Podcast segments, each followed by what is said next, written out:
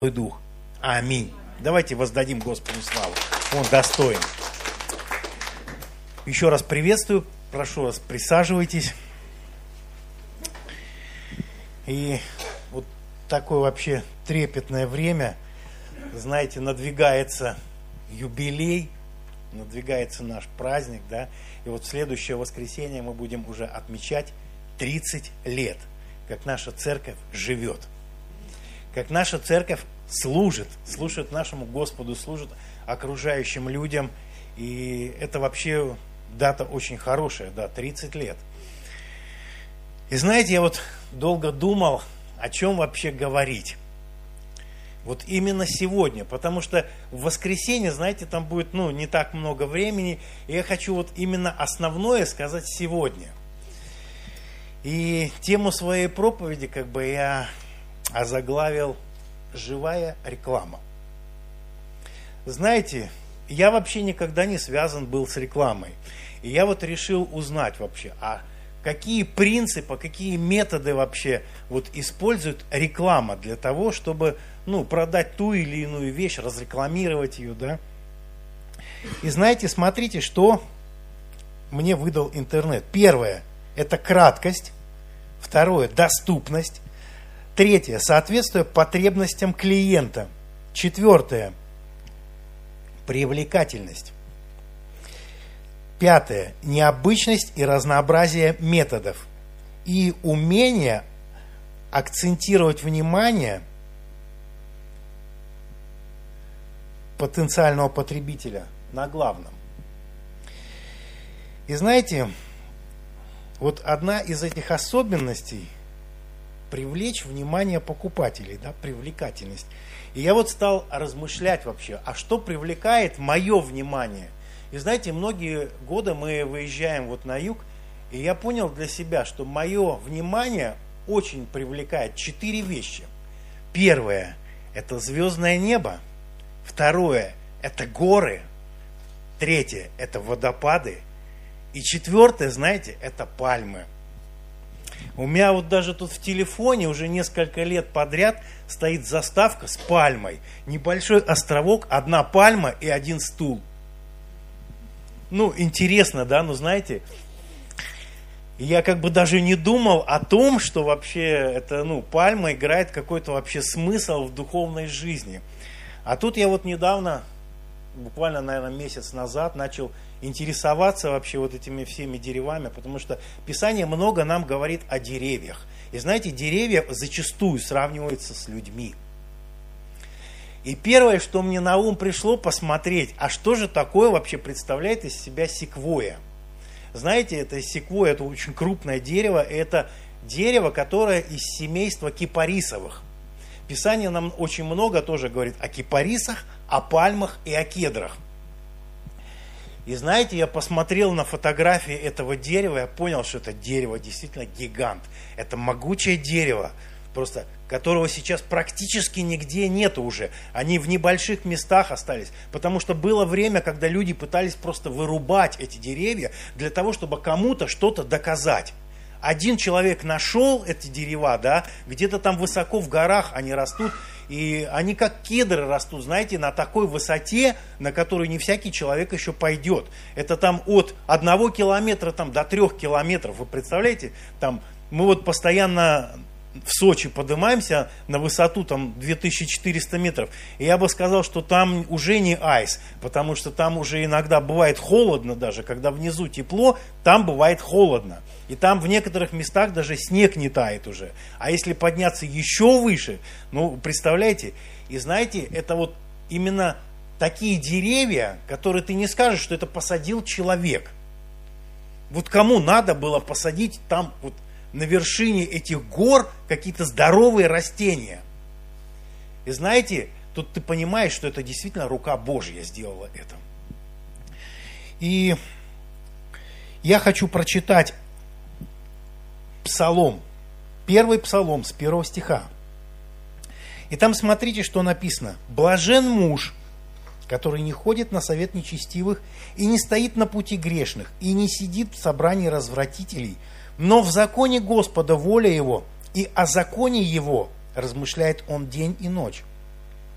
И будет он как дерево, посаженное при потоках вод, которое приносит плод свой во время свое, и лист которого не вянет, и во всем, что он не делает, успеют. Знаете, какая отличительная особенность всех этих деревьев, которые я перечислил? Это вечно зеленые растения. То есть они никогда ну, не сбрасывают листья, они всегда зеленые. И смотри, вот, смотрите, и вот такие, они очень при, притягивают к себе внимание. Знаете, я вспомнил даже детскую песню, в которой по, поется там «Похож на дерево, я при потоках вод», да, ну, как бы обычному человеку скажи ты дерево, короче, он может обидеться, да.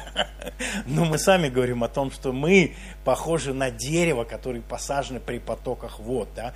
И там в припеве говорится, чем корни глубже, да, плоды зреют лучше, и чтобы благословения видели все, да, и чтобы знали, что мой Господь Иисус Христос. Смотрите, еще одно место давайте прочитаем. Это место очень, мне очень нравится. Это 91-й псалом с 13 стиха. Что говорит Писание? Праведник цветет, как пальма. Возвышается, подобно кедру на Ливане.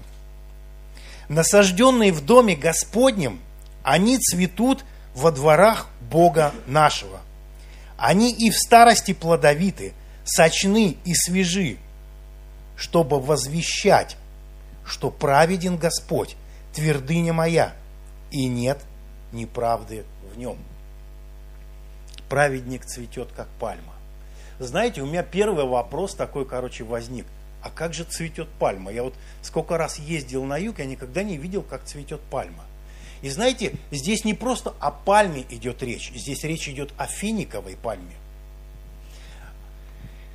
И я начал набирать в интернете, как же цветет финиковая пальма. Слушайте, там не настолько много фотографий, но я одну фотографию нашел, там действительно такой, такая красота. Потому что у этой пальмы э, такие маленькие желтенькие цветочки, и на одной грозди их может быть до нескольких тысяч.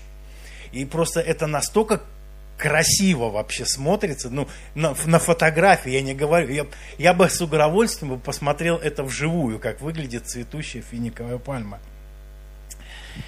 И вот смотрите, что же особенного в пальме? И я вот тут записал, просто сделал не, выписку некоторых вещей, которые, ну, действительно на что стоит обратить внимание.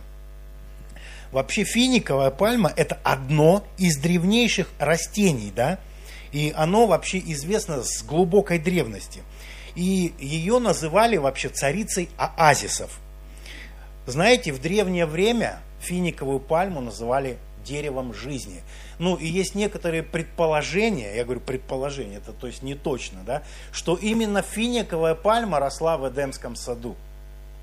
Потому что, ну, финики это такой продукт, знаете, ученые уже открыли действительно что финиками можно питаться несколько лет только. И не питаться больше ничем. Финики и вода. И ты проживешь несколько лет точно, потому что они содержат в себе абсолютно все необходимые минералы, все, все, все что нужно для жизнедеятельности человеческого организма. И смотрите, второе. Финик вообще в переводе с латинского звучит как феникс. Ну, вы слышали, наверное, да? Птица Феникс, там много всяких этих. Почему именно вообще Феникс? Смотрите. Потому что после смерти, после смерти эта пальма возрождается молодыми отростками от корней, подобно тому вообще, как мифическая эта птица Феникс возрождается из пепла. Вот мы сегодня первую песню пели, да, знаете, как, ну, это там большая часть моей проповеди была сказана. Еще это финиковые пальмы живут примерно от 150 до 200 лет и обильно плодоносят, обильно, в течение 60-80 лет – ну, высота этой пальмы может составлять до 30 метров, и отличительная особенность пальм то, что она имеет очень глубокие корни. Интересно, что пальма растет только ночью. Днем она не растет, потому что у нее, представляете, корни находятся в воде, а верхушка находится в этом зное. Но в основном пальмы растут в таких местах, где больше, ну, не всякое дерево там может вырасти, да. Они зачастую, если вырастают в пустыне, то в этом месте образуется оазис. И люди, которые вот узнали вообще о свойствах пальмы, да, а у пальмы, знаете, корневая система, ну, она очень особенная, она способна содержать в себе, ну, скапливать, аккумулировать влагу. И около пальмы свободно могут расти в тени пальмы обычные маленькие растения. И люди это просто это, ну, распознали и начали высаживать рядом с пальмами такие мелкие плодоносные тоже растения, которые нуждаются во влаге. И еще у пальмы этот корень, он способен уходить на такую глубину, на которой ни одно растение ну, не способно уйти. То есть оно там бывает до 2-3 метров, короче, в глубину, до тех пор, пока до грунтовых вод не дойдет. Да? Знаете, у нас было в позапрошлом, по-моему, году, в позапрошлом году, да, мы ездили, когда ураган был в Абхазии. Мы приехали в Абхазию, и знаете, такие вроде здоровые деревья, они лежат на боку. Они просто вырваны с корнем. Но я сколько не видел таких деревьев, в основном у них корневая система распространяется поверху. И ты понимаешь, что при сильных порывах ветра его просто выворачивает, и эти корни, они не способны удержать такой могучий ствол. Да? Но пальма, напротив, она опускает свои корни, она делает такую корневую систему, что эта корневая система удерживает пальму при любом шторме, при любых ветрах. И знаете, ветер способен согнуть пальму до земли. Но когда ветер утихает, пальма распрямляется. Знаете, Писание говорит, что праведник цветет, как пальма, он подобен пальме. И если мы посмотрим в Библии, очень много употребляется вообще именно пальма. Она не, не говорится, что это финиковая пальма, да, там, но это имеется в виду именно эта пальма. И знаете, я вот недавно читал, короче, интернет, и мне попался, попалась одна очень такая интересная статья, ну не статья, как притча. А вчера искал, мне попались стихи. Я хочу прочитать просто стих, который основан вот на притче о пальме. И вы внимательно послушайте – на берегу, под пальмой одинокой, учил мудрец своих учеников, что нужно жить без ахов и без охов, и не жалея благодарных слов. Все слушали его с большим вниманием. Но вот один из них, подняв глаза, увидел на верхушке пальмы камень и громко с изумлением сказал, «Учитель, посмотри, на пальме камень, не знаешь, как он мог туда попасть? Вдруг мудрый гуру залился слезами и горестно воскликнул. Это страсть давнишняя моя тому причиной. Я молод был тогда, чистолюбив, хотел блистать и покорять вершины, но также был завистлив и спесив – не мог простить того, кто был удачлив. Кто, как и я, стремился победить, тайком старался так или иначе подставить ножку или навредить. В то время много пальмовых деревьев росло на океанском берегу. Я приходил сюда за вдохновением. Но вот однажды на свою беду свой взгляд остановил на этой пальме, такой беспечной, юной, как и я – и зависть к ее счастью моментально вползла в гнилое сердце, как змея. И, уезжая в город, на прощание, шепча со злобой, «Ишь, как разрослась!» Я привязал к ней на верхушку камень, чтоб к небу никогда не поднялась. Промчалось годы. В суете и спорах, в тщеславном утверждении себя, хлебнув напоминание, непонимание и горе, я возвратился на круги своя. все изменилось к худшему в деревне. Промчавшийся внезапно ураган дома разрушил, погубил деревья. Нет больше пальм.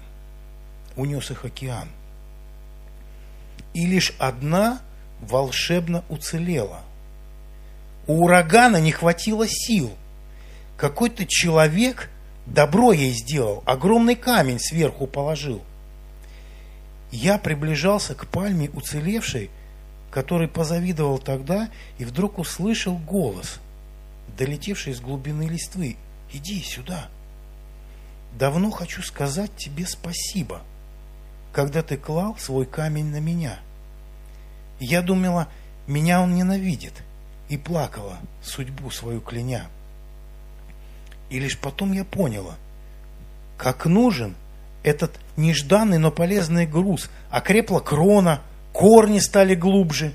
Я больше ураганов не боюсь. Так изменилась жизнь моя мгновенно. Я понял, что препятствия нужны. И чтоб не плавать по миру, как пена, мы погружаться вглубь себя должны. Страдания, которые приходят, не так страшны, как кажется подчас, но с ними вспоминаем мы о Боге, который в бедах подкрепляет нас. И знаете, когда приходят вот именно такие испытания, когда тебе кажется, что уже невыносимо, я понимаю, что у Бога есть план. И знаете, у пальмы есть такое свойство, чем больше ее раскачиваешь, чем больше ее гнешь, тем она глубже пускает свои корни и укрепляется. Это для нас вообще очень хороший пример. Писание говорит, что праведник цветет, как пальма, да? Бог хочет, чтобы наши корни, они углубились. Знаете, всякое дерево, оно растет, оно цветет. Но Бог говорит, что ты будешь цвести, как пальма. Потому что те дерева, они цветут на свою погибель. Знаете, Писание говорит, что как скоро, как быстро отцветает трава, да? Сегодня она цветет, а завтра будет брошена в огонь. Но пальма, она вечно зеленая. Она потому что пускает свои корни глубоко вниз, чтобы достать этой живой воды.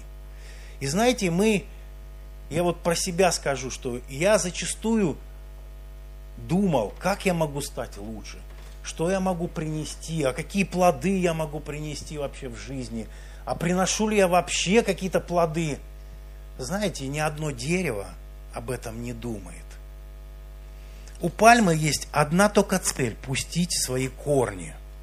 И чем глубже, тем лучше.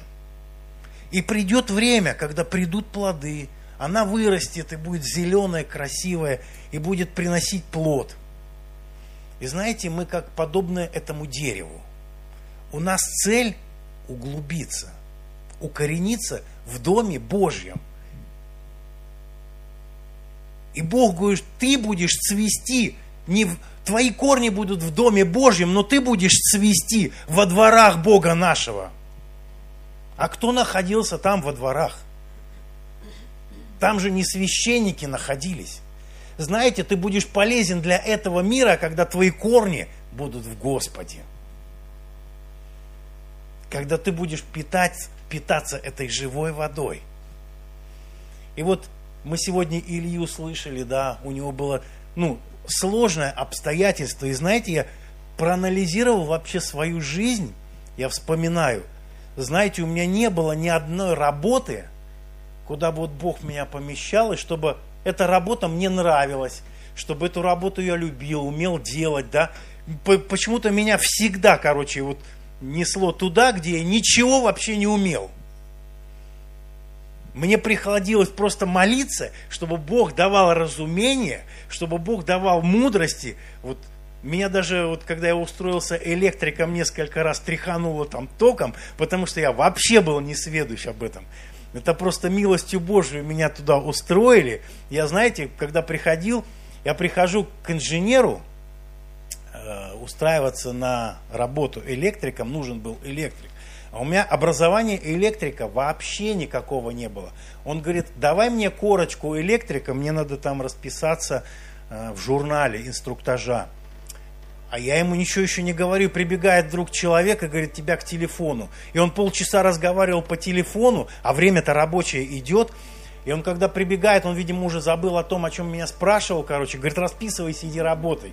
И вот так я стал электриком, понимаете? То есть, и потом в процессе, благодаря вот этой записи, которую мне сделали, я уже устроился в ЖЭК электриком, и там короче, прошел кое-какое обучение, но в процессе я все сам это старался, короче, с Божьей милостью, с Божьей помощью, да. Иногда у меня были такие ситуации, я очень часто ходил по парку, по нашему Гатчинскому парку, потому что у нас там было много железнодорожных домов, они находились вокруг парка, там же железная дорога везде. И вот приходилось очень много гулять по этому парку. Знаете, когда ты идешь на заявку, там мы молишься, и Господь иногда даже просто давал, показывал то место, где надо что-то, что-то сделать. И я приходил, мне говорили, вот нету света, света. И я там буквально в стенке разбивал дырку, и там оказалось, ну, что провода разъединились, там это перегорели, и под изоляцией они разошлись просто. Знаете, Бог много чудес показывал. И я не скажу, что эти работы для меня были очень комфортны, да. Человек зачастую ищет комфорта, ищет благополучия, да. Но Бог очень часто выводит, пытается вывести нас из этой зоны комфорта для чего? Для того, чтобы наши корни, они выросли, для того, чтобы мы еще больше вознуждались в нем, для того, чтобы мы еще больше укоренились в нем, да, утвердились, и чтобы никакая буря, никакой ураган, он не смог повредить тебе и мне, чтобы ты стал тверд, тверд, как эта пальма, да, может быть, он будет гнуть тебя, может быть, это будет долго, но в он закончится. Не всегда так будет. Пройдет этот ураган, и ты распрямишься. Потому что праведник упадет, но он встает. Бог дает ему силы подняться, да? И Писание говорит, что вы свет миру. Не может укрыться город, стоящий на вершине горы, да? И зажегший свечу не ставит ее под сосудом, но на подсвечнике, и светит всем в доме. Тогда светит свет ваш пред людьми, чтобы они видели ваши добрые дела и прославляли Отца вашего Небесного. Ты будешь подобен кедру на Ливане. Знаете, иногда вот по фотографиям смотришь, там видно, короче, заснеженные вершины и кедр – и знаете, ливанский кедр, он не такой, как вот именно наши кедры, которые растут у нас в России. И я посмотрел на его фотографию, это, знаете, это такое ощущение, как будто он растет не вверх, а вширь. То есть его ветви растут вширь, и причем ветви таким, такими размерами, а не размерами со ствол. То есть там, ну, это не описать, это надо просто увидеть. Это, это просто нечто вообще. И вот Бог приспособил это дерево так, что оно растет среди снегов. На огромной высоте. Там, где камни, растет эти кедры, растут эти кедры. Вот вроде бы камни. Знаете, был фильм такой в свое время, и на камнях растут деревья. Так вот, Бог насаждает эти деревья там, где вроде бы по человеческим меркам, по человеческим понятиям ну, ничего хорошего не может вырасти. Но что хорошего может вырасти в пустыне? Что хорошего может вырасти на горах, где постоянно снег лежит? Но знаете, я хочу вас ободрить. Для Бога нет ничего невозможного. Смотрите, что говорит Исаия, пророк. Бедные и нищие ищут воды, и нет ее язык их сохнет от жажды. Я, я, Господь, услышу их. Я, Бог Израилев, не оставлю их. Открою на горах реки и среди долин источники. Пустыню, пустыню сделаю озером и сухую землю источниками вод. Посажу в пустыне кедр, сетим и мирту – и маслину насажу в степи кипарис, явор и бук вместе, чтобы увидели и познали. и рассмотрели, и уразумели, что рука Господня соделала это, и святой Израилев сотворил сие. Мы живем для того, чтобы действительно прославилось имя Господа.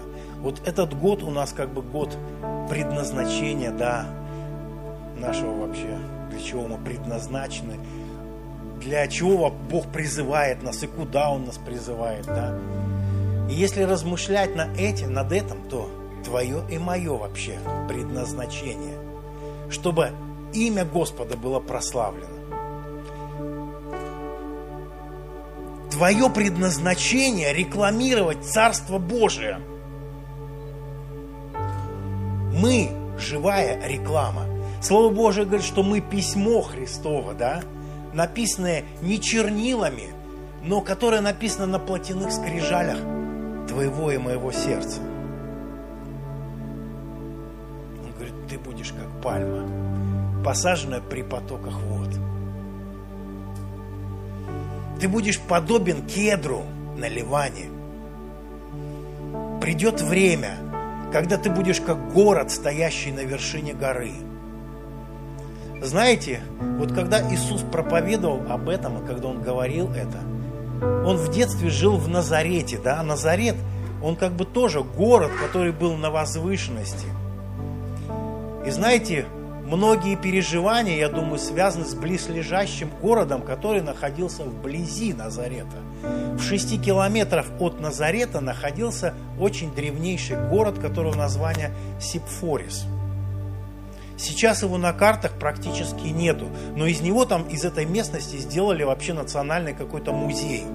И там раскопки очень большие, там и знаете, тот город, он в себе содержал очень мощную инфраструктуру. Там были и цирки, и все это, и все, что там необходимо, да. И по тем временам Иисус и его отец, да, Иосиф, как бы, они, он был плотником, да, но на самом деле, короче, вот в Назарете там было мало очень работы, и я по предположениям там они посещали именно этот город – который был с большой инфраструктурой, где требовалось очень много рабочей силы.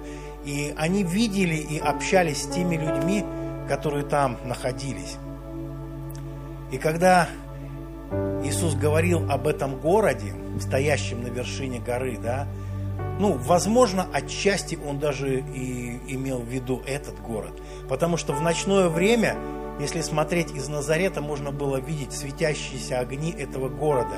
Он был как на ладони, да. Они там были, ну там большинство городов строилось на возвышенностях.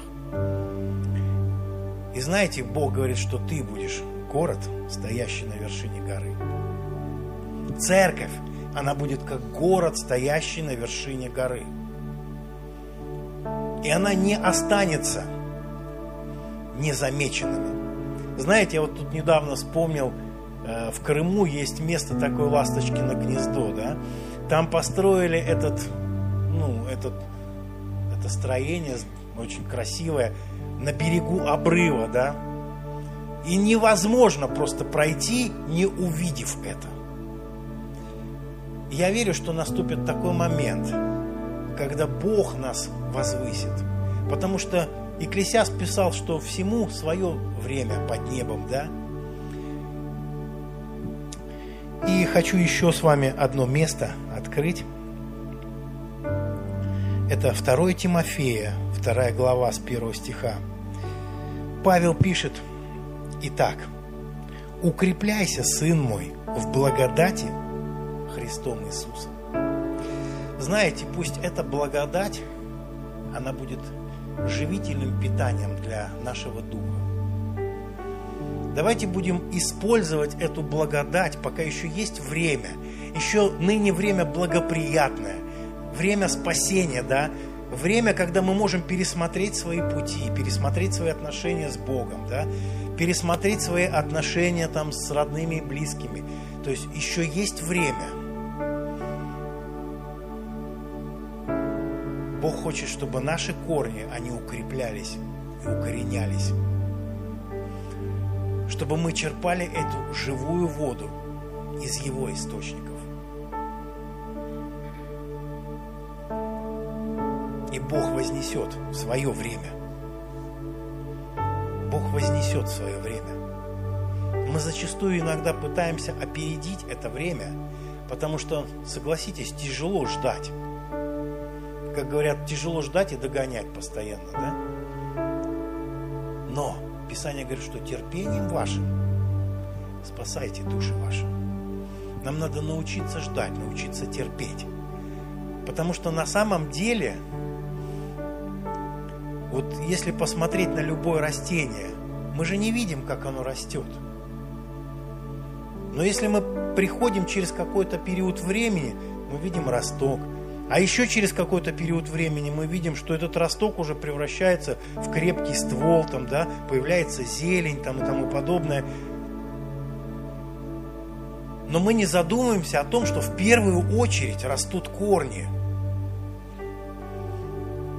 корни растут вниз для того, чтобы получать влагу, для того, чтобы получать питание. Если наши корни, они не будут расти, то любой ветер, он сломает нас. Любой шторм, который придет в нашу жизнь, он просто унесет нас. Мы не устоим. И только тогда, когда наши корни будут глубоко в нем, пускай ты будешь медленно расти – верно. И придет время, когда мы принесем плод. Когда мы не будем думать об этом, что же нам принести, да. Ты сам собой принесешь этот плод. Потому что твои корни, они будут питаться от источника живой воды. Давайте сейчас встанем, помолимся.